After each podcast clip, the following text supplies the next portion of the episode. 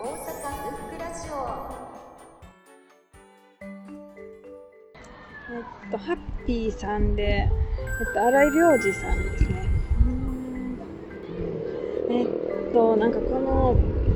の、のんびりした男の子と、あとちょっとなんかせっかちな女の子が、なんかハッピーさんにお願いをしに行くんですけど、とハッピーさんのなんか大きな石のところに行ってお願いをするけど、なんか話していたら、願いが叶ったように感じるみたいなお話で、なんかすごく絵が可愛いんですけど、うーん、ちょっとなんか、なんか実はこの街って結構戦争があったりとかいう風なことがあって、でもそれが文字で全く語られてなくて、なんか絵でだけ伝えられてて、なんかそこがすごく、なんか考えさせられるような感じがします。なんかそういう風なところでもなんか日常が普通にあってこの子たちが願ってることってなんか本当に何でもないようなことで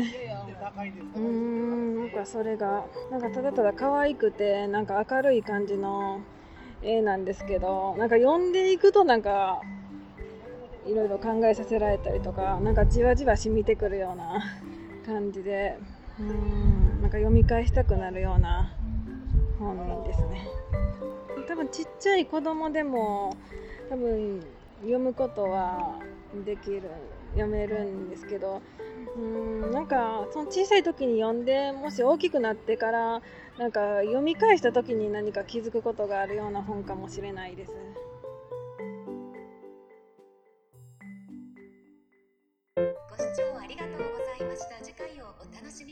大阪ラジオ。